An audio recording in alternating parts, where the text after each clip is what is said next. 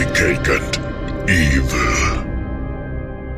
Hallo zusammen und herzlich willkommen zu einer neuen Folge Resident Evil 4. Nee, Dive into Resident Evil 4. So rum, nicht andersrum.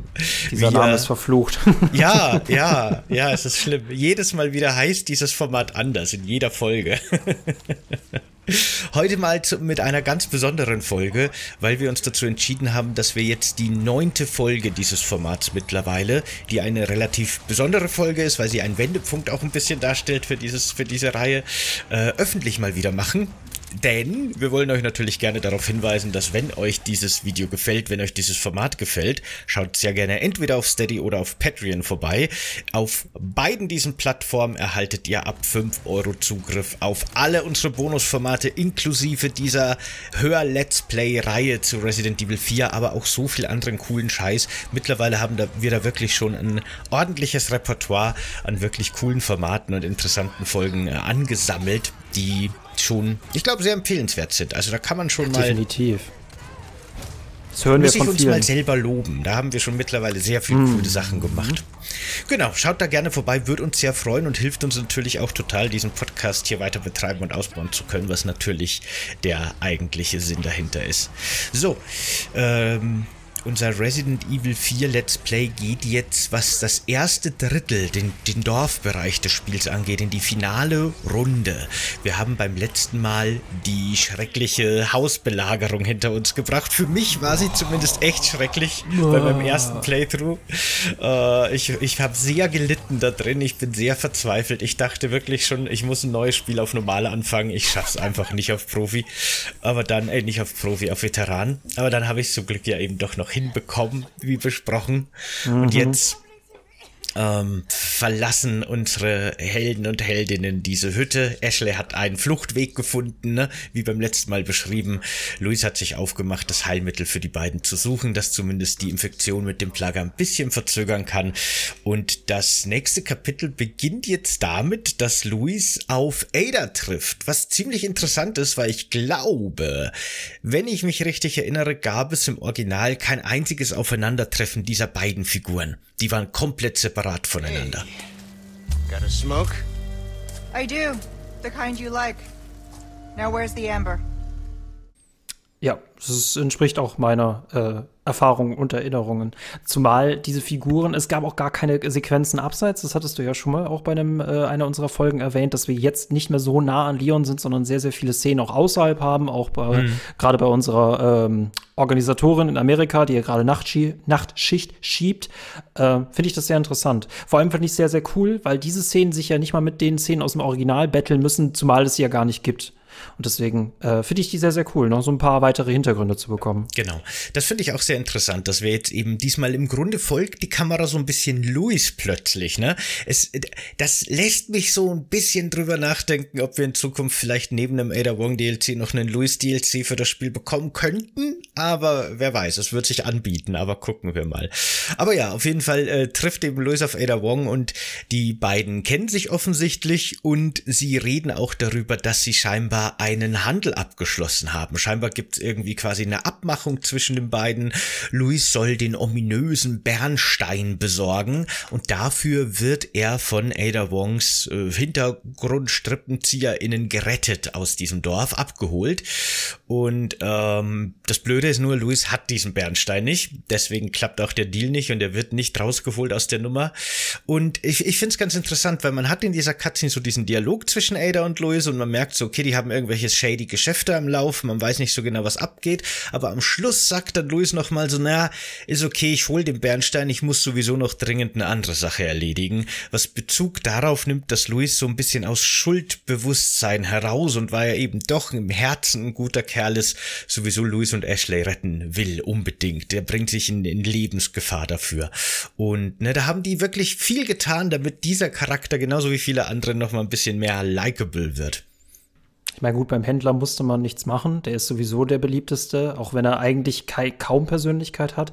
Bei Louis finde ich das sehr cool. Der ist nicht mehr so austauschbar wie früher, weil früher war er einfach nur ein Kopf mit coolen Sprüchen und dann ist er gestorben und mehr kann man über Louis nicht erzählen. Und hier äh, mag man ihn tatsächlich. Man ist auch irgendwie interessiert, worum es eigentlich geht. Ne? Was ist eigentlich seine Hintergrundgeschichte? Wir hatten in der letzten Folge auch gehabt, dass man erfährt, wie er seine Kindheit verbracht hat. Man weiß, dass der wirklich so shady Geschäfte hatte. Ist auf jeden Fall ein sehr greifbarer Charakter, was jetzt nicht unbedingt für seine Hilfreichkeit in Kämpfen gilt. Also ich mag diesen NPC in Nebensequenzen. Ich mag ihn nicht, wenn er kämpft. Nein, genau.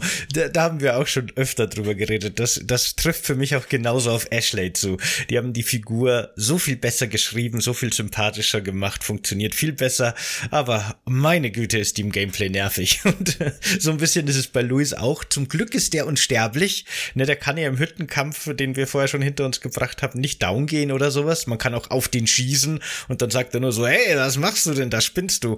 Willst du mich umbringen? Äh, der, der ist kein Hindernis in dem Sinn, aber er ist halt auch nicht wirklich nützlich. Hauptsache, er kann im Abspann stehen, dass er auch was gemacht hat. He helped. I helped. Ja.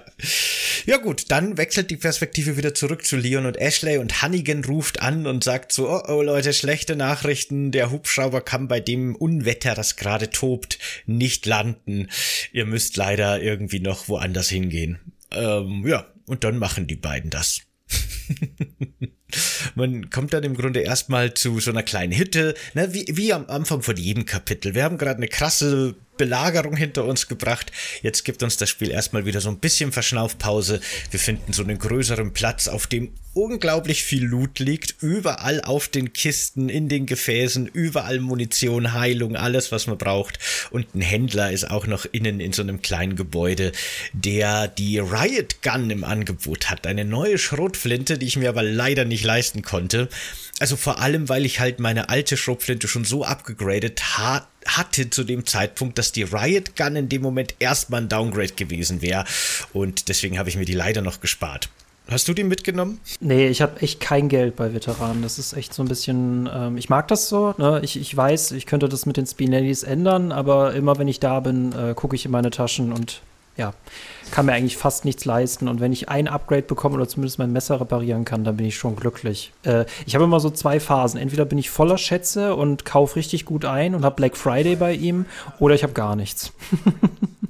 Mhm, ja, ja, genau. Ich habe mich auch wirklich in meinem Playthrough auf Veteran oft, also nicht immer, manchmal kommt man zum Händler und ist so unglaublich reich, dass man echt mal einkaufen kann. Aber ganz oft habe ich mich von Messerreparatur zu Messerreparatur geschleppt im Grunde. Und später, wenn da die, die, die kugelsichere Weste dazukommt auf der Insel, wurde es noch mal teurer und schwieriger, das alles überhaupt in Stand zu halten. Aber gut, mein Gott, das waren halt die Prioritäten. Ich wollte ein heiles Messer und eine heile schutzsichere, äh, kugelsichere Weste. Da muss man halt mal auf Upgrades verzichten. Nun gut, äh, und man findet aber dann auch gleich einen Zettel neben dem Händlerlager, auf dem steht quasi schon so von wegen, okay, Settler hat uns Anweisungen gegeben, hier wird jetzt das Dorf verschanzt, es wird zu einer Verteidigungslinie, die das Dorf von dem Schlossbereich trennt, so ungefähr, und alle, die da reinkommen, müssen umgebracht werden. Und da deutet sich schon an, dass jetzt dieses Kapitel, das wir jetzt betreten haben, nochmal so richtig Gas gibt. Also das Finale vom Dorf, das hat nochmal einige Überraschungen für uns parat. Da geht's jetzt auch wirklich Schlag auf Schlag weiter. Das finde ich schon ziemlich cool. Ich bin nur tatsächlich, ich habe es jetzt auf Veteran als irgendwie schlechter empfunden, aber ich glaube, es war auch für mich beim ersten Durchlauf auf normal besser, weil ich mich echt blöd angestellt hat und ich war jetzt zu intelligent für dieses Level. Und es hat auch wie andere Level hat so ein paar so ein paar edgy Szenen, dass man es ein bisschen austricksen kann. Äh, die nächste Szene, in die wir jetzt reingehen, ist es ist ja alles so ein bisschen ans Original angelehnt. Im Original haben wir jetzt echt hier so einen Schießroutenlauf, wo wir uns zwischen zwei Wegen entscheiden müssen. Das ist komplett rausgefallen. Das ist jetzt ein linearer Pfad, äh, die wir uns quasi den wir uns durchschlagen müssen. Und äh, im nächsten Gebiet sind wir erstmal in so einer äh, wieder in so einer Bergregion. Ähm, mit haufenweisen Gegnern, die auf uns einstürmen. Genau. Mhm. Im Grunde haben die so ein bisschen, würde ich sagen, die beiden Gebiete, für die man sich entscheiden konnte, jetzt im Remake aneinandergereiht. Weil man geht erst in diesen Canyon rein, der quasi ursprünglich auch schon im Spiel war als einer der beiden optionalen Wege, aber im Original wurde man da eben von einem El Gigante erwartet, äh, den man dann durch diesen Canyon durch bekämpfen musste. Und jetzt ist es eben wirklich so ein Verteidigungsposten. Da wurden Barrikaden errichtet, damit man nicht so leicht durchkommt. In der Luft sind irgendwelche komischen Holzstege an die, an die Wand von diesem tiefen Canyon ge ge gezimmert worden. Da, da stehen irgendwelche Frauen mit Armbrüsten und so weiter. Das ist ein schwer befestigtes äh, Gebiet mit Fallen und allem drum und dran. Und ich glaube echt, auf meinem ersten Playthrough war das so ziemlich das einzige Gebiet im, im ganzen Spiel. Äh, könnte sein, dass ich mich täusche. Mal gucken, ob noch was kommt. Aber ich glaube, das war das einzige Gebiet, wo ich tatsächlich mal Schleichen benutzt habe. Tatsächlich mal durchgestellt oh. bin. Und das auch relativ erfolgreich sogar. Ich konnte uh. immerhin vier, fünf Gegner, glaube ich, töten, bevor ich entdeckt wurde. Und das macht den Kampf danach schon um einiges leichter nochmal äh, das ist immer so ein bisschen, ich finde es schade, dass man kein einziges Gebiet mal wirklich komplett stealth-mäßig durchspielen kann. Auch bei dem kannst du am Anfang echt viele wegsnacken, bis dich dann irgendwann mal jemand sieht. Ähm, aber für mich hatte die Mission Priorität, deswegen ja, Stealthen ja, aber ich habe da keinen Perfektionismus. Ne? Deswegen, solange die Zombies tot sind, mir ist der Loot egal. Ich weiß, für dich geht es nur um Loot. Für dich geht es ja. noch nicht mal um Ashley. äh, wer ist ganz, Ashley? Wer ist Ashley? Äh, Ashley Ex Machina. Die aber droppt was, ja nicht mal was, wenn die stirbt. Das ist ja total nutzlos. oh, wenn das der Präsident hört, ey, boah, ey, du lebst gefährlich, ey. Aber du, du machst dich ja eh als Händler dort breit, ne? Du gehst ja eh nicht mehr zurück äh, in die mhm. USA. Äh, was Eben. ich schade finde, ne, wir, man konnte zwischen Pest und Cholera wählen, zwischen zwei Kettensägenfrauen oder dem El Gigante. Hier kriegen wir später die zwei ähm, Kettensägenfrauen. Aber hier statt dem El Gigante kriegen wir wieder nur so den Kuhmann. Und ich finde es eigentlich interessant, dass das so schlauchartig ist, ne? dass wir uns immer gucken müssen, wo ist Ashley, wo ist Ashley. Das Problem ist nur, was mir jetzt beim zweiten Durchlauf passiert ist, sie wurde weggetragen und es wird ja bis zum Händler zurückgetragen. Und damit kannst du das so unglaublich gut entzerren, dass du erst alle Gegner dort kaputt machst, und dann sind es echt viel weniger. Und das finde ich irgendwie schade, dass das möglich ist. Mhm. Mit dem Ashley wegtragen hat das Spiel manchmal Probleme. Manchmal ist das komisch. Da haben wir auch schon mal an, also zu dem Punkt kommen wir noch in ferner Zukunft, aber es gibt so eine Stelle, da wird Ashley einfach gegen die Wand getragen. Da laufen die Bots mit ihr auf dem Arm einfach an einer Stelle gegen die Wand und fertig. Das macht es natürlich auch sehr leicht. Ja, ich, mich hat Ashley an der Stelle echt auch wieder genervt. Bei mir wurde sie nicht weggetragen, aber ist dauernd down gegangen gegangen, ey, und hat dauernd geschrien und war dauernd nervig. Ich finde Ashley im Remake viel nerviger als im Original. Ich weiß wirklich nicht, also, nee. Aber gut, letztendlich war es dann aber gar nicht so schlimm, die Stelle, weil nachdem ich dann entdeckt wurde und der, der Kuhmann ohne Hammer kam und die, die Bogenschütze, ne, überall Molotow-Cocktails am Anfang Chaos und ich bin mittendrin. Allerdings habe ich dann schnell gemerkt, die Gegner kommen wirklich nur aus Richtung Schloss, also aus der Richtung, in die man gehen will. Wenn man sich einfach ein bisschen nach hinten zurückzieht, dann hat man ziemlich freies Feld und kann die der Reihe ja, nach wegschießen. Ja. Riesenproblem. Da hätten sie, glaube ich, echt diese Tür zumachen müssen, damit du auch wirklich gestresst bist. Aber hier haben sie halt wieder viele Möglichkeiten, um dich zu stressen, ähm, weggenommen. Zumal wir es ja nicht mit einem vollen Kuhmann zu tun haben, sondern nur mit dem Wrestler-Äquivalent genau. ähm, von ihm. Ähm, den ich so ein bisschen harmloser finde. Aber ja, bei der Stelle hatte ich jetzt ehrlich gesagt auch wenig Probleme. Wir müssen anmerken, bei Ashley ist es jetzt mittlerweile schade, wir müssen uns ja nicht mehr wirklich um die Energie kümmern. Sie geht halt down und wenn sie, dann wird sie auch in Ruhe gelassen und dann ist sie an sich auch viel leichter zu beschützen, als wenn sie immer hinter einem läuft. Ne?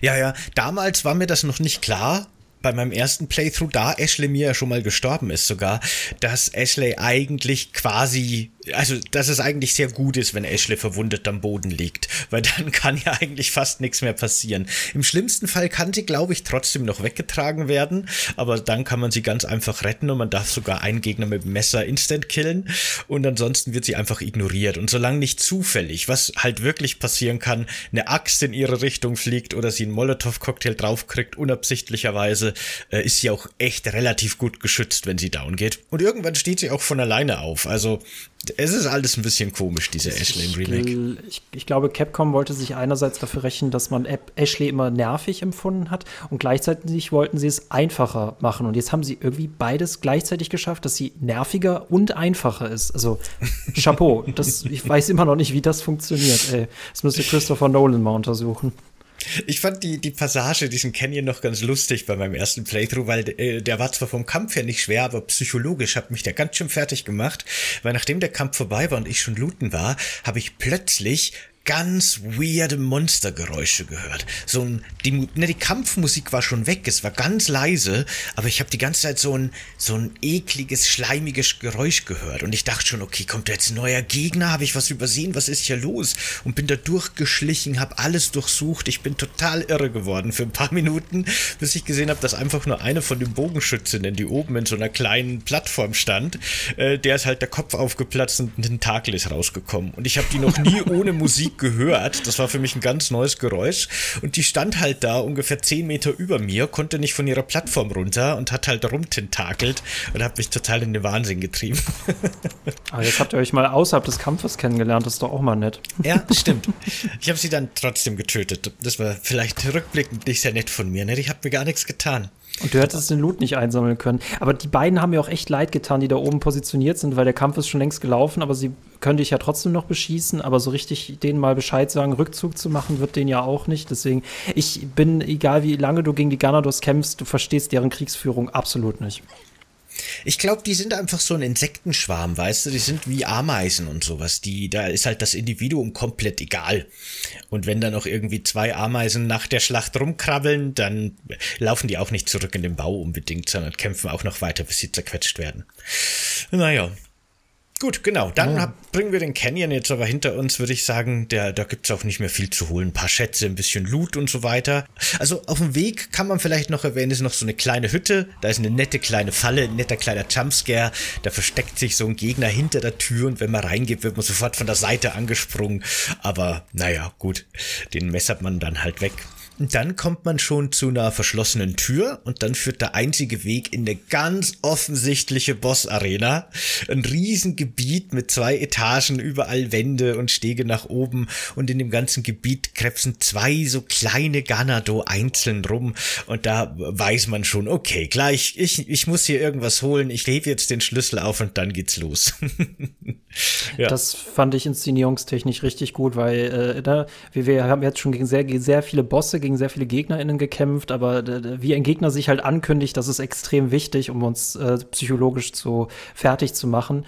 Und äh, der eigentliche Auftrag in diesem Gebiet ist ja, dass wir uns eine Kurbel holen müssen, um ein Tor zu öffnen. Und sobald Leon nach dieser Kurbel greift, schießen halt zwei Kettensägen gleichzeitig aus der Wand, die wie bei so einer Saw-Falle auf ihn zufahren und er dann nur noch ausweicht. Und es entpuppt sich, dass dahinter halt zwei dieser Kettensägenfrauen sind. Und das muss ich sagen, sehr, sehr cooler Auftritt. Grundsätzlich grundsätzlich voll cool, aber die Cutscene ist wieder, das fand ich fast schon wieder schön und sympathisch, weil die ist wieder so cheesy. Wo die andere Szenen, finde ich, so ein bisschen im Vergleich zum Original entschärft haben, damit das Spiel ernster wird, haben sie hier jetzt plötzlich wieder den, den Cheese-Regler auf ja. 11 gedreht. Ja, ja. Weil äh, äh, Leon steht vor dieser Kurbel und streckt die Hand auf und es sieht so aus, als müsste er eigentlich nur noch seine Finger schließen und dann hätte er die Kurbel in der Hand. Aber gut, dann kommen die Kettensägen von links und rechts und sägen quasi seit seitlich relativ langsam auf ihm zu. Relativ langsam, finde ich. Wie bei einer Saw-Falle. Ja, genau. er könnte die Kurbel trotzdem noch nehmen und einfach einen Schritt nach hinten machen. Oder er könnte sich ducken. Und so langsam wie die Sägen könnte er sich da hinsetzen und noch schnell irgendwie ein Brötchen essen, bevor der Kampf losgeht. Aber stattdessen rennt Leon auf die Wand zu, aus der die Kettensägen kommen, rennt die Wand hoch und macht einen Rückwärtssalto außer Reichweite der Kettensägen. das ist so bescheuert. Ich, ich habe echt die Vermutung, großartig. dass der Original-Leon immer noch da drin steckt in diesem Typen. Und immer wenn er in Stresssituation gerät, dann kommen diese Super-Moves halt raus. Ne? Das ist das gleiche wie mit dem Sprung aus dem Fenster. Auch das erste Mal, als er eingekesselt worden ist, dann konnte der diesen Move. Aber seitdem ist er nicht mehr gestresst. Hm, der alte Leon ist irgendwo noch da drunter. Der, der Remake Leon hat quasi noch so ein bisschen den Code vom Original Leon in so sich, ne? So Und wenn es dann, wenn es schnell gehen muss, dann bam, dann kommt der impulsive, schnelle Action Leon auf einmal aus ihm raus. Ja, genau. Ja, genau. Eine von den beiden Bella Sisters, so heißen die beiden Kettensägenfrauen, nimmt sich dann die Kurbel und steckt die ein und dann beginnt der Bosskampf. Und äh, bei meinem ersten Mal bin ich da tatsächlich ziemlich schnell gestorben, denn hier machen sie genau das, was sie im Canyon nicht gemacht haben, während die Bella Sisters beide von vorne auf dich zurennen und dich da ganz schön in die Mangel nehmen, kommen von hinten durch eine Tür mehrere Ganados in den Raum gelaufen, was super gemein ist. Die haben mich dann auch gleich festgehalten und von hinten attackiert da war ich dann mittendrin und hatte keine Chance. Äh, da da ging es schnell vorbei. Beim zweiten Mal war ich dann schon ein bisschen klüger. Da habe ich die Bella Sisters erstmal mit meinen ganzen Handgranaten, die ich noch hatte, drei, vier Stück begrüßt Und äh, man kann ja dann dieses Haus, in dem die Bella Sisters kommen, durch zwei Türen verlassen. Und ich habe eher zufällig die, die Tür am anderen Ende genommen. Und da kommt man in so einen kleinen Hof. Und da ist man tatsächlich relativ safe. Dann können die Gegner nur durch einen Türrahmen durchkommen. Und mit meiner Schrotflinte konnte ich die da relativ gut zurückhalten. Aber als mir dann die Schrotflintenmunition ausgegangen ist, sind die halt doch, haben die doch durchgedrückt durch diesen Türrahmen. Und dann wurde dieser Bereich, der mich vorher geschützt hat von den anderen Seiten, ganz schnell zur Falle. Weil plötzlich war der einzige Durchgang, der einzige Ausweg äh, überschwemmt von Ganados und den Kettensägen-Sisters, äh, Schwestern. Mit der TMP konnte ich die dann noch ganz gut hinhalten, aber mitten in der Menge nachladen ist auch echt schwierig, weil das halt doch ein bisschen Zeit braucht. Und mit ganz viel Messer und Kontern und Roundhouse-Kicks habe ich es aber dann doch noch hingekriegt. Aber die haben mich schon ne, einmal gekillt und einmal ganz schön in die Enge getrieben. Das war schon gar nicht ohne dieser Kampf. Ich, ich lobe echt das Design dieser Arena. Ne? Das ist so, äh, du hast ja zwar diesen Raum, den du gerade angesprochen hast, diesen Hintergarten. Da kannst du auch vom oberen Stockwerk halt runterspringen. Und äh, hier kannst du ja taktisch entscheiden, dass du ihn erstmal geschlossen hältst, weil er nämlich so ein Vorhängeschloss ist. Das kannst du abschießen, dann kannst du aus diesem Hof auch raus. Aber das kannst du halt überlegen, wie du möchtest. Und beim Looten habe ich tatsächlich den schon geöffnet und dann habe ich mir auch eine Route überlegt, äh, wie ich die immer wieder spazieren führe und immer wieder abknalle. Was mir beim ersten Mal gar nicht aufgefallen ist, aber jetzt beim Veteranendurchlauf, du kannst Ashley in einem Schrank verstecken. Und das, das kannst du dir sehr, sehr, sehr, mhm. sehr, sehr selten in diesem Spiel. Und dadurch wird dieser Kampf noch leider umso viel leichter.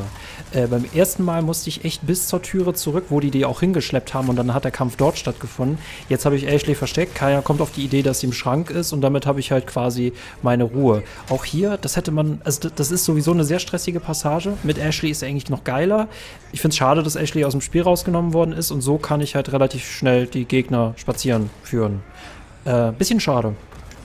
Ich finde das auch wirklich interessant. Also ich habe Ashley auch wirklich gleich im Schrank versteckt. Ne? Wie gesagt, ich kam da rein und wusste, das ist eine Boss-Arena und habe dann eben diese Schränke gesehen und vor denen, ich wollte die eigentlich looten, aber dann erscheint plötzlich das Symbol, dass man Ashley einen Befehl geben kann und dann konnte sie da tatsächlich reingehen. Und das finde ich echt ganz interessant, weil im Vorfeld habe ich mir noch ein äh, Entwicklerinterview angeguckt mit zwei von so den, den Chefentwicklern hinter dem Spiel und die haben dann noch betont, wie wichtig es ihnen war, dass man Ashley eben nicht dauernd in irgendwelche Müllcontainer oder Schränke oder sowas stecken kann wie im Original, weil die wollen, dass Ashley mehr Präsenz hat und dabei ist und eben nicht nur einfach immer, wenn es brenzlig wird, weggestellt wird. Und genau an der Stelle darf man das dann eben doch machen. Und genau das, was du gesagt hast, dann wird Ashley einfach aus der Gleichung rausgenommen, was das Ganze ein bisschen leichter macht. Ich muss sagen, ich wäre mit Ashley wahrscheinlich komplett bescheuert geworden an der Stelle. Ich war ganz froh, dass die nicht dabei war. Aber ja, finde ich komisch. Ne? Das widerspricht so ein bisschen der eigenen Designphilosophie, die sie sich selber so als Vorlage gesetzt haben für, für dieses Remake. Da stimmt so vieles nicht, aber ich finde das Schöne ist, das Spiel ist so gut, dass das so eine harte Kritik aushalten kann. Bei manchen Spielen habe ich so das Gefühl, man darf nicht zu viel kritisieren, weil es dann schon wieder kaputt geht. Das Spiel kann das tatsächlich aushalten, das mag ich auch daran. Äh, ich ich finde es halt nur so komisch, dass es so, äh, so, so kurz eingesetzt wird, mal an zwei Stellen und dass Ashley ja auch im Vergleich zum Original gar nicht mehr die gleiche äh, kämpferische Bedeutung hat, dass man auf sie aufpassen muss. Ne? Das haben sie ja auch komplett rausgenommen. Und gerade bei dem Kampf ist es halt so, wenn sie am Boden liegt, ist sie auch am sichersten, denn nur manche Einheiten tragen sie halt weg. Äh, und die beiden, die beiden Kettensägenschwestern, die kümmern sich um Ashley gar nicht. Äh, sobald die Kettensägenschwestern mit drin sind, können die anderen sowieso gar nicht ihrem Job nachgehen, weil die Kettensägenschwestern permanent alles äh, absägen ähm, das ist eigentlich ziemlich einfach an der Stelle, äh, wenn man das weiß. Ne? Wenn man weiß, dass man auf Ashley gar nicht so krass achten muss. Und wie du schon sagst, ist sie verletzter, das klingt echt hart, aber sie ist verletzter viel leichter zu überwachen, als wenn sie mitläuft. Also, ach, ich mag dieses Ding, aber ich mag, ich finde es echt gut, dass man sie da in den Schrank packen kann, aber das Interview ist damit natürlich Blödsinn. Ja, ne, finde ich auch komisch. Ach, es ist schon lustig. Also, ich, ich fände so lustig, wenn Ashley nicht sofort sterben würde, wenn man auf sie schießt. Weil wahrscheinlich wäre sonst eine legitime Taktik, dass man ihr vor den Kämpfen irgendwie ins Bein schießt, damit sie absichtlich zu Boden geht. Und diese Speedruns fände ich jetzt schon lustig dann. Ashley, nimm das jetzt nicht persönlich, ja, genau. ne? Was denn? Batsch! ah, Leon. Ja, ganz ehrlich, du wirst mir danken dafür, dass ich das mache. Und dann führst du sie zum Präsidenten und der hat dann wieder Fragen. Ja. Oh, wei, oh, wei, oh, wei, oh, wei, oh, wei, oh, wei. Nee, aber eine echt coole Boss-Arena vor allem. Äh, du hast dann diesen Zugang über die Leiter, also über eine Treppe, du läufst dann wieder über so einen Steg, dann bist du wieder im Haus im ersten Stock, springst runter, kannst diese ganze Sache wiederholen und du kannst von allen Seiten aus angegriffen werden. Das ist eine echt coole Passage auch wenn sie eigentlich noch viel interessanter hätte werden können mit einer Ashley aus dem Original. Naja. Ja, ich, ich bin ganz froh. Ich habe Ashley nicht gebraucht an der Stelle. Und die Original Ashley hättest du ja auch irgendwo in den Container versteckt vor dem, vor dem Banner-Bosskampf. Ah. Insofern war das ja sehr originalgetreu. Aber, aber, aber ich erinnere mich, diese, ich bin jetzt, bringe es wahrscheinlich durcheinander, ähm, weil sowieso der gesamte Abschnitt nach dem El Lago komplett anders ist. Aber es gibt auch eine Passage, wo du auch gegen zwei Kettensägen-Schwestern aushalten musst, gleichzeitig auf Ashley aufpassen musst. Ich glaube, das ist ja aus dem Original angelehnt, aber die Stelle habe ich viel stressiger in Erinnerung. Aber also in der Kettensägen-Schwesternstelle im Original kann, gibt's auch eine Müllcontainer, gleich am Anfang. Da ah. kannst du Ashley ah. einfach reinstecken. Ah. ja. Naja gut, aber ich, wie gesagt, ich fand Ashley zu beschützen im Original sowieso viel, viel äh, interessanter. Zumal man sie auch heilen musste. Das musst du hier jetzt auch nicht. Mhm. Deswegen. Mhm. Ja, aber ich habe die Kurbel bekommen und ähm, ich konnte wieder viel looten. Ich habe wahrscheinlich weniger gelootet als du. Wahrscheinlich. Äh, ja, ja, ja, ja. Die sind halt total bankrott, wenn du bei denen bist. Ich hätte, man hätte denen auch nur ankündigen müssen, dass sie dich schicken, dann hätten sie so von vornherein aufgegeben. ja, nee, ich, also ich, ich, ich, ich ziehe denen auch noch die Schuhe aus und bringe die zum Händler. Also ich mache das schon sehr gründlich. Da bleibt nichts liegen. Genau, dann dürfen wir die, die, die große Tür aufkurbeln und es geht aber gleich weiter in die nächste Action-Szene. Keine Verschnaufpause, denn wir sind im Grunde gerade durch die Tür durch und dann kommt schon eine Cutscene, wie Bürgermeister Mendes plötzlich hinter uns steht und sagt so, so, ihr müsst jetzt endlich mal hier den Glauben akzeptieren. Was ist denn los mit euch? Und dann beginnt eine für Resident Evil 4 eigentlich recht untypische Verfolgungsjagd, weil wir haben jetzt hier diesen unsterblichen, kugelsicheren, sehr an Mr. X erinnernden großen humanoiden Boss, der uns verfolgt. Und dann rennt man mit Ashley so einen Berg hoch und einem kommen aber von oben massenweise Ganado entgegen, die man dann durch Sprengfässer mal wegsprengen kann oder mal so kurz ins Gesicht oder ins Bein schießt, damit man wenigstens dran vorbeilaufen kann und so weiter. Ähm, äh, ja, so eine kurze Verfolgungsjagdsequenz, die, die mal ein bisschen was anderes ist. Warum nicht? Ich fand das war so Resident Evil 6. Ich fand diese Szene so furchtbar. Ich, ich bin froh, dass sie echt kurz ist, aber da hast du überhaupt nichts mehr mit Taktik, sondern du musst ja nur auf die Fässer zielen. Es sind so viele Gegner, du hast auch wirklich keine andere Möglichkeit, das zu machen. Und wenn du dich blöd anstellst, dann trägt äh, unser Undertaker das ist wirklich, der Bürgermeister ist hier eher der Undertaker. Mit ja, ein sehr Hut. bärtiger Undertaker, sehr, ja.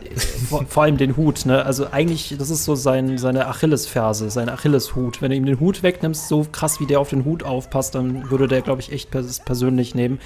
Ich mag diese Stelle nicht. Ich bin sehr froh, dass sie kurz ist und das ist mir tatsächlich zu Hollywood-artig. Es ist so, sie haben in dem Remake die Cheesiness runtergefahren, aber manchmal die Action aller Hollywood viel zu weit nach oben.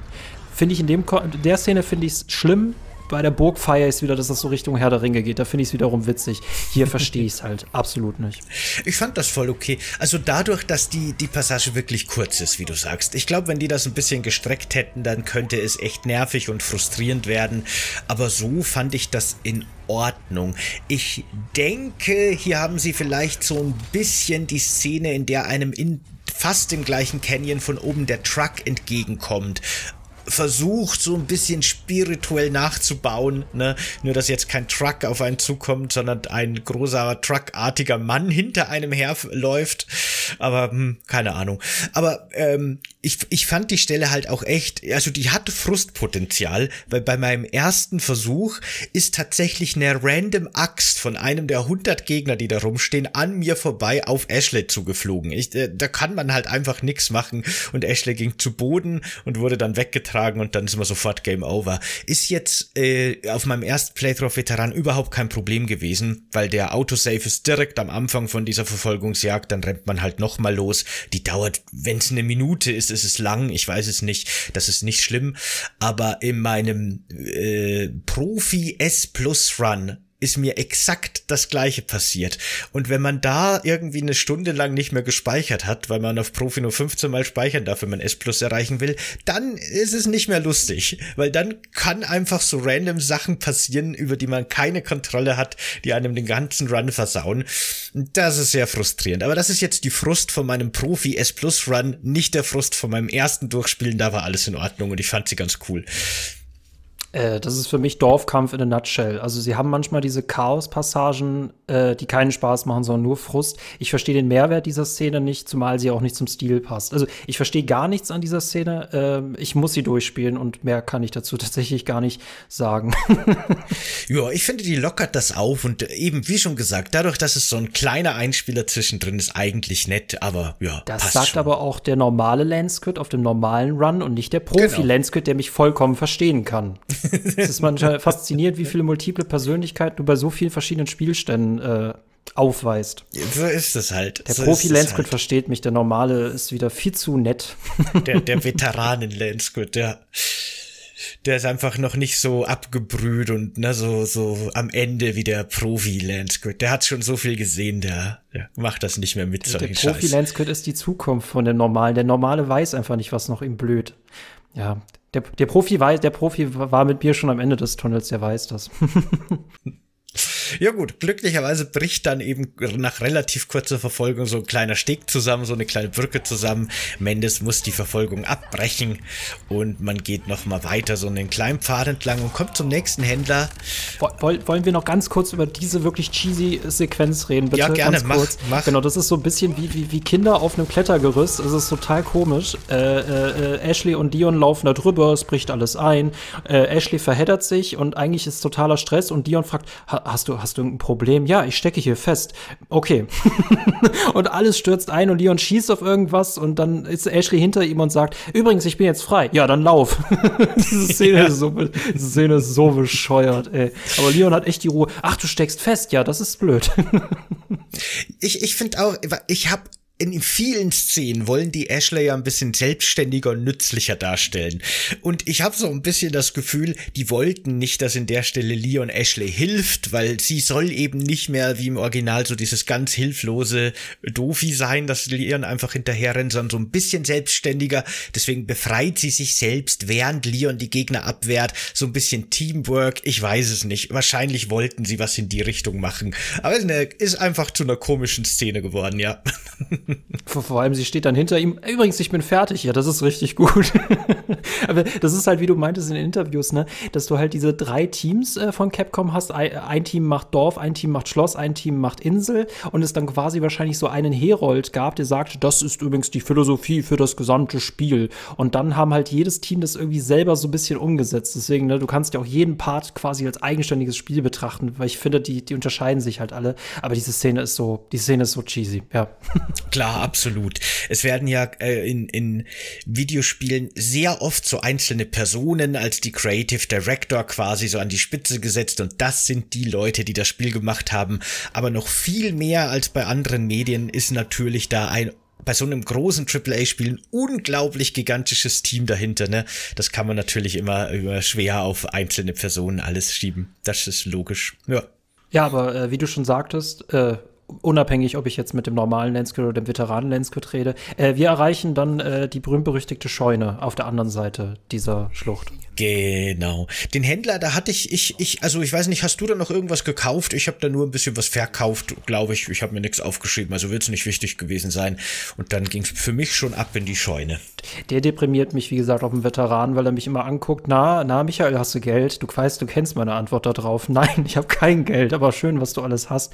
Ähm, ich hatte tatsächlich eine Laterne, in die ich zwei Steine einsetzen konnte. Und dann hatte ich mir die Frage, warte ich jetzt wirklich noch, bis ich den dritten Stein kriege oder verkaufe ich das? Ich weiß, dass ich es bereuen werde, wenn ich jetzt nicht den dritten Stein abwarte, aber ich weiß, dass gleich ein Bosskampf kommt. Vielleicht solltest du es verkaufen. Ähm, ich habe es letztendlich nicht gemacht. Ich war da stur, ähm, habe aber wirklich ein bisschen was geskillt. Ich glaube sogar, ich habe das Scharfschützengewehr verbessert, was mir in dem nächsten folgenden Bosskampf überhaupt nichts bringt. Ähm, am Ende wird es sich irgendwann rentieren. Aber nee, die deprimieren auf mich auf Veteranen eher. Ähm, aber irgendwann werde ich wieder Black Friday bei ihm haben, ja. Mhm. ja, dann gehen wir in die Scheune rein. Äh, da beginnt dann auch recht schnell eine Cutscene, bevor man irgendwas großartig machen kann in der Scheune. Mendes bricht durch die Wand der Scheune durch und wirft Leon quasi im Flug so in die Mitte des Raumes, während Ashley noch oben auf so einer Anhöhe steht.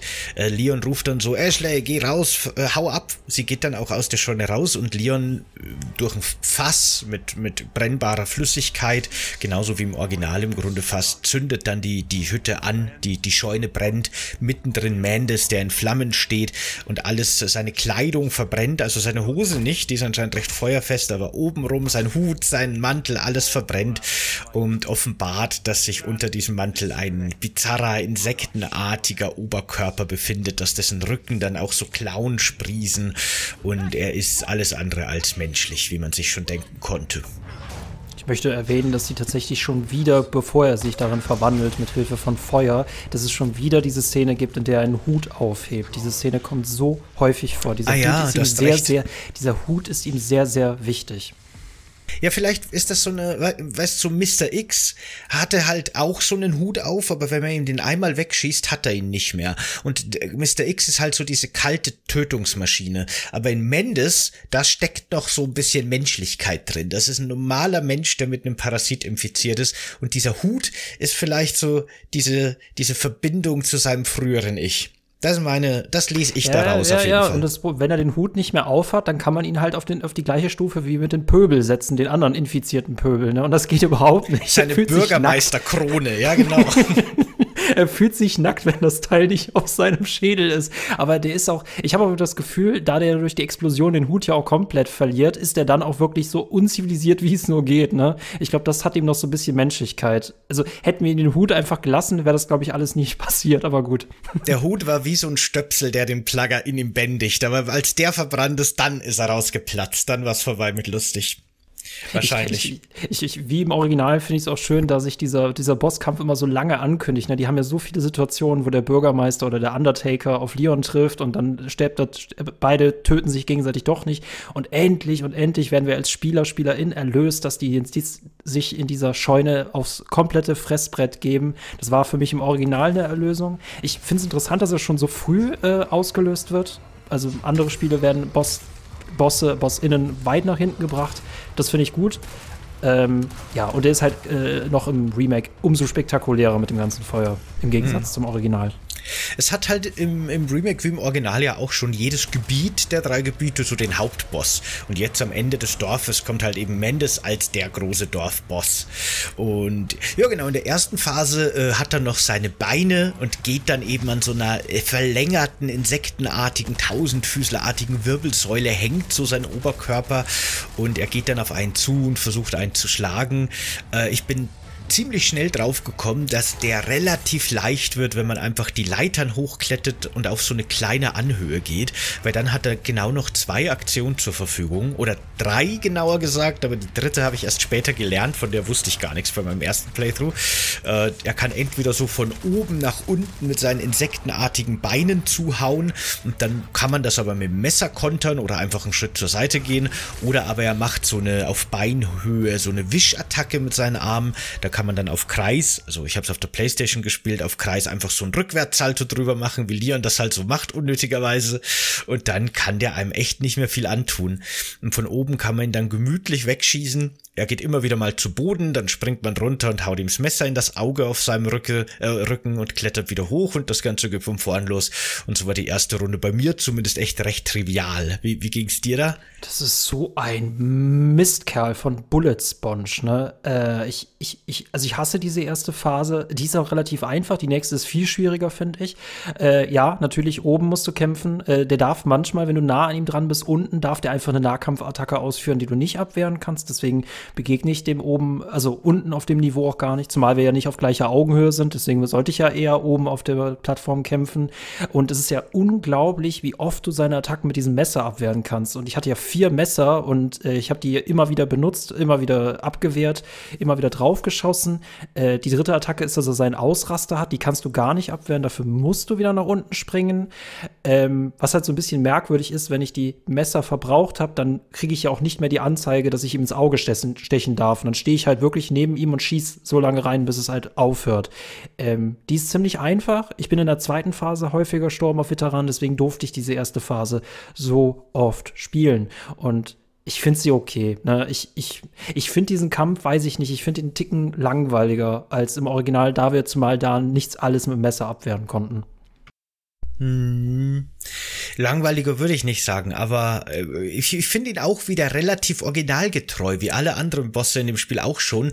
Den haben sie aber vielleicht noch so ein bisschen am meisten gepimpt, würde ich sagen, von allen Bosskämpfen, die man im Dorf so, so trifft im Vergleich zum Original. Gerade eben die zweite Phase, weil wenn man ihm dann genug Schaden zugefügt cool, ja. hat, genau, dann bricht ja quasi so seine Wirbelsäule durch und er verliert seine Beine und schwingt sich dann mit seinen Insektenarmen, die aus seinem Rücken kommen, über die Balken, die hoch oben in der Scheune unterm Dach so gespannt sind, die noch nicht brennen. Und ähm, dann wird das Spiel zu so einer Schießbude so ein bisschen. Ähm, man befindet sich dann selber in so einer relativ kleinen Arena, die von Feuer umschlossen ist. Und am anderen Ende dieses Schuppens hängt der dann so ein bisschen an den Balken, wechselt so ein bisschen von links nach rechts und hebt immer wieder einen unendlich großen Vorrat von brennenden Balken auf und wirft die auf einen und man muss den ausweichen. Äh, das ist ein sehr gamey Bosskampf an der Stelle dann plötzlich geworden, den ich aber auch ganz cool fand, aber auch sau schwer. Also bei meinem ersten Playthrough hatte ich da echt Probleme, den Balken auszuweichen. Ich wusste nicht, wie ich den erfolgreich und effektiv ausweichen kann. Die haben mich ständig getroffen getroffen und äh, ich hatte zum Glück sau viel Heilung dabei. Das hat mich gerettet. Ich bin dann auch wirklich beim ersten Mal durchgekommen, aber wirklich nur, weil ich, weil ich zum Glück aus irgendeinem Grund so viel Heilung im Inventar hatte, dass es kein Problem war, weil ich musste schon ganz schön was einstecken, bis der dann endlich mal down war diese zweite Phase ist echt schlimm. Und äh, das ist halt immer, ne, gerade wenn du von Projektilen verfolgt wirst, frage ich mich immer, ist das ein Gegner, eine Gegnerin, die mitberechnet, wo ich hingehe? Muss ich also quasi diesen letzten Schritt mit einbedenken, dass ich nicht auf der letzten Position stehen bleiben kann, weil er das mit einberechnet? Oder ist das jemand, der nur so weit schleudert, wie er gerade guckt? Er gehört zur zweiten Kategorie, das heißt, der schleudert halt wirklich einfach nur stur drauf los. Das heißt, so lange du ausgewichen bist, ist alles cool. Der verfolgt dich nicht mit. Ähm, der hatte diesen Angriff, dass der links-rechts wirft der hat auch manchmal diesen fiesen Angriff, dass er halt doppelt wirft von links und rechts und es gibt keine Ausweichanzeige. Das heißt, da ist es, glaube ich, auch wieder, dass du runterspringen musst, damit er dich nicht trifft. Aber so bin ich ihm auch immer ausgewichen. Sobald der wirft, bin ich einfach runtergesprungen. Mit der Leiter ist es ein bisschen tricky, weil er darf dich, und ich dachte eigentlich, dass die Animation beschützt wird. Nein, er darf, wenn du kletterst, darf er auf dich schießen, darf auf dich schlagen und wenn du oben bist und die Kamera gerade noch drehen musst, darf er dich auch verletzen. Die, die Szene ist ein bisschen unfair, finde ich.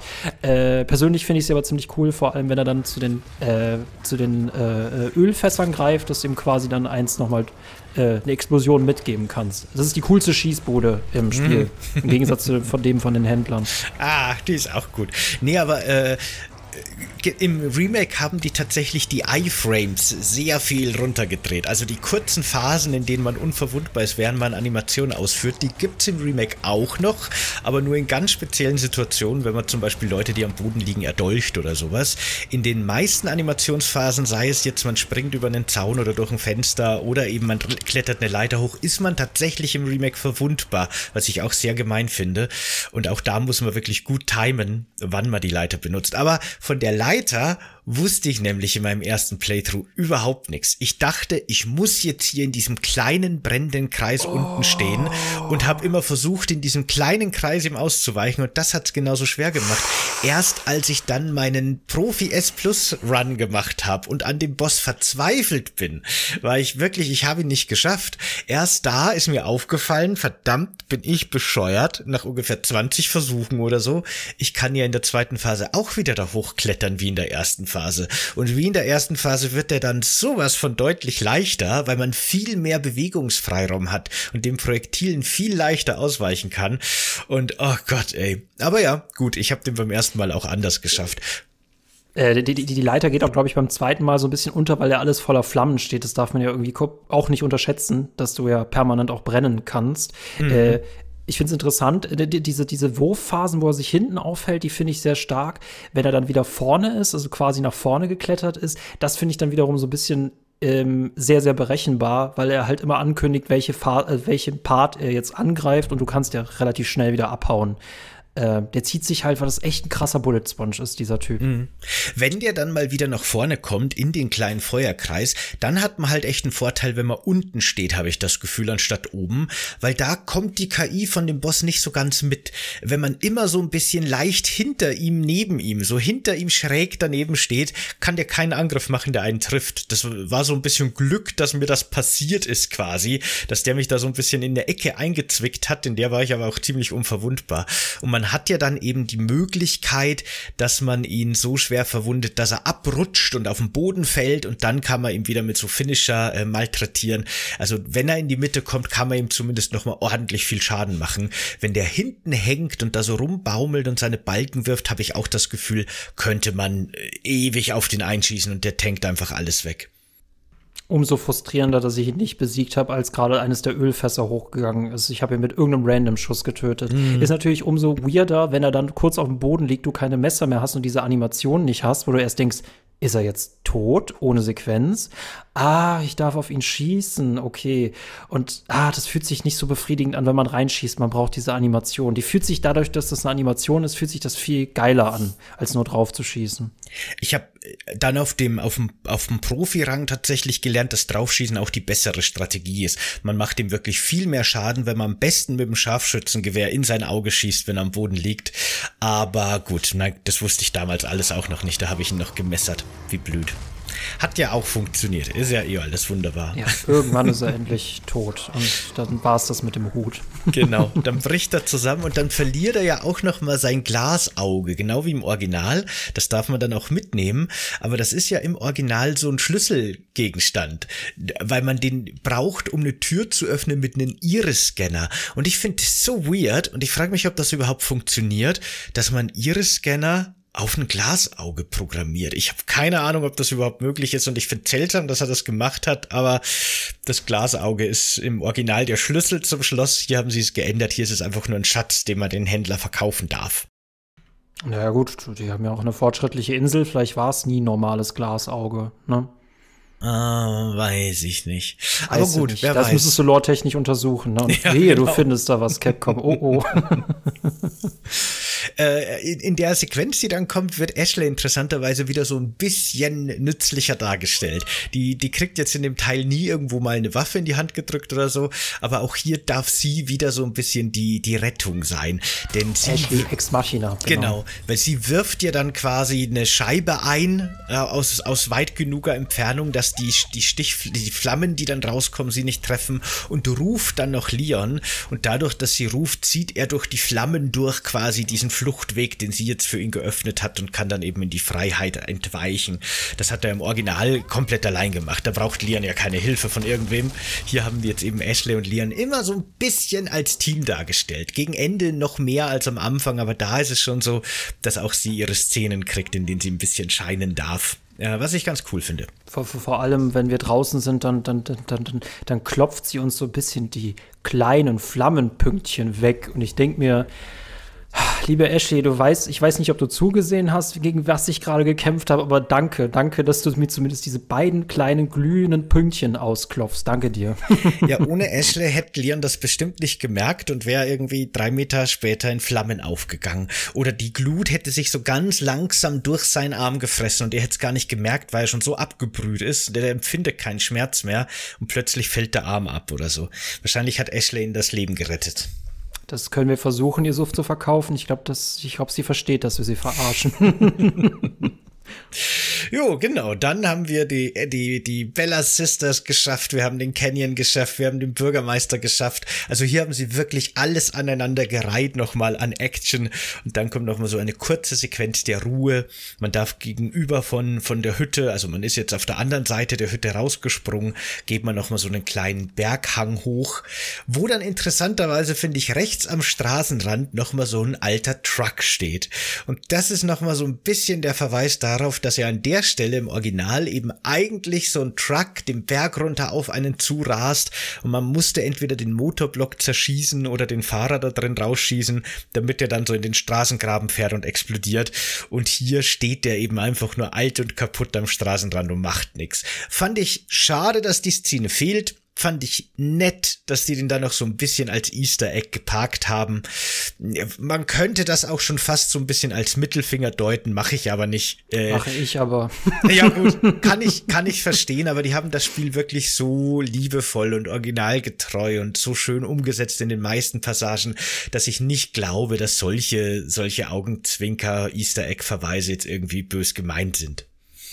Weiß ich nicht, weiß ich nicht. Denk an den Wolf, ne? Denk an den Wolf. Das war ein Dick-Move. Das war einfach nur, um uns zu schrecken und dann kommt er doch vor. Aber damit ist übrigens der erste Wolf tot und wir wissen nicht, ob der erste Wolf eigentlich der Originalwolf ist und dass wir nur einem zweiten Wolf das Leben gerettet haben. Gleichzeitig finde ich dafür, dass diese Fluchtpassage so so, so unnötig chaotisch, so, so frustrierend ist und dass wir dann an diesem Laster vorbeikommen und Capcom dann quasi da steht und weißt du noch, wie geil das im Original war? Nee, hier gibt's das nicht. Vor allem, weil wir einfach auf diese Burg zumarschieren und dann die, die, die, das, die Brücke hochfährt. Und das war im Original noch eine Flucht. Und hier passiert das einfach und diese Szene ist so unspektakulär. Das ist so, das ist so komisch, komisch. Aha, ja. aha, ja, das stimmt, ne? Im Original sind die ja dann noch mal von einer riesen Meute Ganado geflüchtet und haben dann selber noch irgendwie die Brücke, glaube ich, hochgekurbelt oder abgeschossen oder irgendwie so. Und jetzt äh, ist es eher so, als würden die in eine Falle tappen. Die gehen da rein, es ist, es ist, es wird schon langsam dunkel, es ist eine, eine fast schon romantische Atmosphäre. Mich erinnert es an Dark Souls immer, wenn man auf dieses Schloss ja. zugeht, die Fahnen wehen, ein paar Feuer brennen und dann äh, ist noch so Nachtstimmung am, am, im Himmel, äh, die Lichtstimmung ist so dunkel und dann gehen die da rein und hinter ihnen fährt das die, die Zugbrücke hoch. Und Leon sagt doch so, naja, wenigstens können wir jetzt nicht mehr verfolgt werden. Auch noch mal so ein bisschen ne, ein, ein Augenmerk, ein, ein Zwinkern in Richtung Original, wo sie eben verfolgt wurden. Hm. Naja. Ja, weißt du noch, wie geil das war? ich finde Capcom, also ich mag, ich, ich, ich mag sie, ne? Ich mag sie an der Stelle. Äh, so halb. Aber äh, was soll ich, genau, weil das ist ja auch so komisch ist, ne? Zum Glück werden wir nicht verfolgt, aber unabhängig davon, was uns hier in der Burg erwartet. Leon, du hast manchmal die Löffel mit Weisheit und so, ne? Ja, ja. Ja, und so endet dann auch das, ich glaube, das sechste Kapitel ist das gewesen. Si, Senor. Ne? Mm. Si, Senor. So endet dann auch das sechste Kapitel vom Resident Evil 4 Remake. Ja, da, die Dorfpassage ist vorbei. Ähm, was ist so, wenn du jetzt ein Resümee, Resümee ziehen müsstest, so aus, der, aus dem ersten Drittel des Spiels, der ersten Passage, das Remake vielleicht auch im Vergleich zum Original, was sagst du dazu? Boah, wie gesagt, ich mag die Detailzerfledderei, ne? Das, das ist einfach so, das, das macht als Fan halt Spaß, der das Original kennt und jemand, der nur das Remake kennt, der hat diesen Spaß halt einfach nicht. Ähm Oh, die, ich finde die Frage so gemein, weil man da so lange drauf antworten kann. Ich finde manche Passagen, wie zum Beispiel den Berg Canyon, äh, umso witziger mit dem neuen Gameplay. Dorfkampf war mit dem neuen Gameplay viel zu frustrierend. Ähm, und ich habe das, Bo das Boot, das tatsächliche, dieser Erkundungspart, den habe ich beim zweiten Mal dann doch besser schätzen gelernt. Ich bleibe bei meiner Aussage aus unserer Review das hat sehr viele eigene Akzente gesetzt, sodass man das nicht als 1 zu 1 Remake betrachten sollte. Auch wenn sie manchmal Potenzial verschenkt haben und manchmal neues Potenzial entdeckt haben. Äh, vor allem äh, Pluspunkt für, die haben für jedes Kapitel eine super passende Atmosphäre gefunden. Dorf bei Sonnenuntergang. Ich kann mir nichts Romantischeres vorstellen. ja, ich muss echt sagen, die haben für meiner Meinung nach das Original sehr schön eingefangen, sind dem in vielen Passagen wirklich, also gerade so die, das erste Kapitel ist, finde ich, so perfekt. Es ist so eine perfekte Neuinterpretation vom Original. Es, es hat, alles hat seinen Wiedererkennungswert. Man fühlt sich sofort zu Hause, aber alles hat einen neuen Kniff. Und ich finde, in den Passagen, wo das Spiel das macht, ist es absolut perfekt. Es hat dann auch noch einige neue Ideen gehabt und einige neue Passagen hinzugefügt, die ich auch gut finde. Dafür sind aber leider einige alte Passagen teilweise komplett gestrichen worden oder bis zur Nicht-Wiedererkennbarkeit verändert. Und das ist so der einzige Punkt, den ich als Fan vom Original schade finde und die ich der, der, der Passage auch dem ersten Drittel ankreiden würde, ähm, dass manche Stellen einfach fehlen. Es fühlt sich für mich einfach an, als wären sie rausgeschnitten, auch wenn sie natürlich fürs Remake nie gemacht wurden. Aber da fehlt was. Da sind so ein paar Löcher drin, die leider nicht ausreichend, finde ich, gestopft wurden. Aber alles in allem muss ich schon sagen, sehr, sehr, sehr, sehr gelungen. Sehr, sehr cool. Ich ergänze hier nochmal, ähm, die, die haben ja dieses neue John Wick Gameplay, das quasi dem, ähm, da musste das alte, die alte Stati statische Kamera, der alte statische Schießen ist dem gewichen. Wir haben frisches John Wick Gameplay und wir haben jetzt sehr viel Chaos, was du halt ansprichst. Und ich finde, letztens habe ich es gehört, Risk and Reward, so kann man das eigentlich ganz gut bezeichnen. Das merkst du aber an zwei Punkten, dass es manchmal nicht funktioniert. Wie gesagt, Dorfkampf, gerade dadurch, dass du das Messer da kaum verwenden darfst, ist diese Szene, du hast weniger, weniger spielerische Möglichkeiten wirst eigentlich nur eingeschränkt. Und am allerschlimmsten merkst du es, dass die dieses chaotische Gameplay halt an ihre Level nicht angepasst haben. Hauskampf. Hauskampf macht kaum Spaß. Und wenn du das Gefühl hast, das habe ich jetzt nur überlebt aus Glück, dann fühlt es sich nicht so verdient an. Hauskampf, das meinte ich nämlich, ne, die, die Highlights haben sie manchmal nicht hinbekommen. Und da finde ich es echt schade, dass der Hauskampf leider nicht so gut ist wie im Original. Aufgrund der neuen Gameplay-Formel. Mm, ja, vielleicht, ja. Doch, doch, das finde ich auch. Der Hauskampf funktioniert nicht mehr so schön, wie der im Original funktioniert hat, ja. Gibt, ja, aber wie gesagt, ne, dafür haben sie wieder sehr viele Sachen sehr cool neu interpretiert und sehr cool eingebaut. Ich, ich finde es schade, dass der zweite El Gigante gestrichen wurde, da hast du ja schon gesagt, da bist du froh drüber, aber äh, ich ich, ich leg meine Hand dafür ins Feuer, dass der im Ada Wong DLC drin sein wird. Genauso wie der U3-Bosskampf. Traue ich mich wetten. Aber gut. Es kann auch sein, dass du den DLC bekommst und du dann rechts am Wegesrand, und ich will überhaupt keine Parallele ziehen, aber dass du dann einen toten Troll am Wegesrand findest. Und ich weiß, was das bedeutet, und du wirst dich dann fragen, hm. aber dann wissen wir, wie Capcom dazu steht. Das wäre verdammt lustig. da muss, da würde ich echt meinen Hut vor Capcom ziehen. Das wäre der größte Troll-Move seit dem toten Hui in den, in den Trailern. Ja, ja, na schön. Capcom, mach das bitte. mach es bitte. das wäre super. Aber Capcom liefert so gut ab, dass, er, dass sie trotzdem ihren Fans in den Arsch ja. treten können. Das finde ich so gut. Das muss man auch erstmal sich äh, schaffen. Weil Ubisoft dürfte das auf keinen Fall, weißt du? Aber nee, Capcom nee, nee. darf es halt. Aber das kommt halt vor, halt davon, wenn man Qualität abliefert.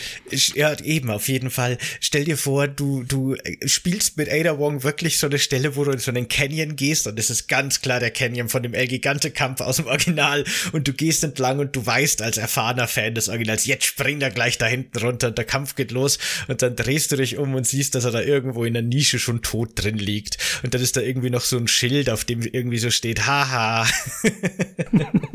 Hat er um den Hals.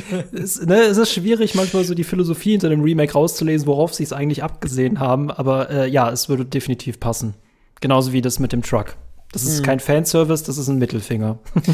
ich, ich kann verstehen, dass man das als Mittelfinger sieht. Kann ich beides, kann ich beides gelten lassen als Interpretation von der Stelle, auf jeden Fall. Vielleicht ist es auch so ein bisschen was von beidem, wer weiß.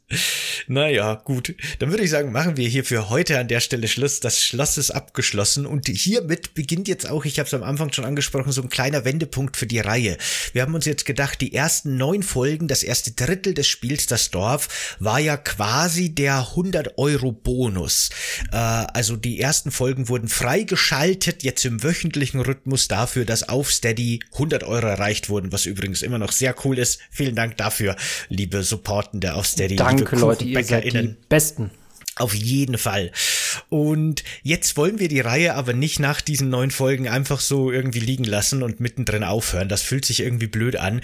Deswegen werden wir jetzt mit der Reihe weitermachen, allerdings nicht mehr im wöchentlichen Rhythmus zusätzlich zu den Steady-Folgen, wie es bisher war, sondern wir werden diese Reihe jetzt in die Steady-Folgen hinein integrieren. Das wird jetzt ein regelmäßig erscheinendes, ganz normales Steady-Format, also nicht mehr diese zusätzlichen Bonis und ich werde das noch so ein bisschen aufspeisen, denn so gern ich auch mit Michael über die einzelnen Kapitel rede, und das wird wahrscheinlich, ziemlich sicher auch nicht das letzte gewesen sein, Nein. werde ich ein paar andere Gäste und Gästinnen in diese Reihe hineinholen und mit anderen Resident Evil ExpertInnen da draußen über die einzelnen Kapitel reden. Und ich kann mir vorstellen, dass je nach Gast, je nach Gästin da ganz neue Spins reinkommen, ganz neue, äh, ein ganz neuer Fokus auf einzelne Aspekte entsteht und dadurch wird, glaube ich, alles nochmal ziemlich interessant aufgewühlt und bin schon sehr gespannt, was dabei rauskommt. Freue ich mich schon sehr drauf auf das Ganze. Du wirst mich vermissen. Ja, das sowieso. Aber grüß mir die Leute. Auf jeden Fall. Und Na, grüß mir Ashley und Louis. Ja. Mach ich. Und Na, den schön. toten Troll im Ada DLC. ich bin schon sehr gespannt auf den Ada DLC und den toten El Gigante. Ey, das wäre, ich find's, also, nee, wäre schon großartig. Na schön, Leute, dann würde ich sagen, vielen Dank fürs Zusehen. Schaut unbedingt auf Steady oder Patreon vorbei. In, auf beiden Plattformen erhaltet ihr dieselben Bonusinhalte. Da gibt's keinen Unterschied oder so. Es ist einfach nur eure, ne, wo ihr schon angemeldet seid, das nutzt ihr, wie ihr wollt. Es ist vollkommen okay und egal. Äh, wir würden uns sehr freuen über jeden Support. Und je mehr Support dazu kommt, desto mehr können wir den Podcast ausbauen und desto mehr kriegt ihr. Und ohnehin kriegt ihr, wie gesagt, ab fünf Euro schon wirklich jetzt einen, ein riesen, eine riesen Menge an extra Content, der da schon vorproduziert ist. Und es wird jeden Monat noch mal mehr. Äh, würde uns sehr freuen. Wäre sehr cool. Danke fürs dabei sein. Liken und abonnieren nicht vergessen. Und wenn ihr das über Podcast-Apps hört, dann gerne auch eine positive Rezession da lassen. Wäre sehr schön von euch. Vielen Dank. Bis zum nächsten Mal. Ciao. Macht's gut. Ciao, Leute.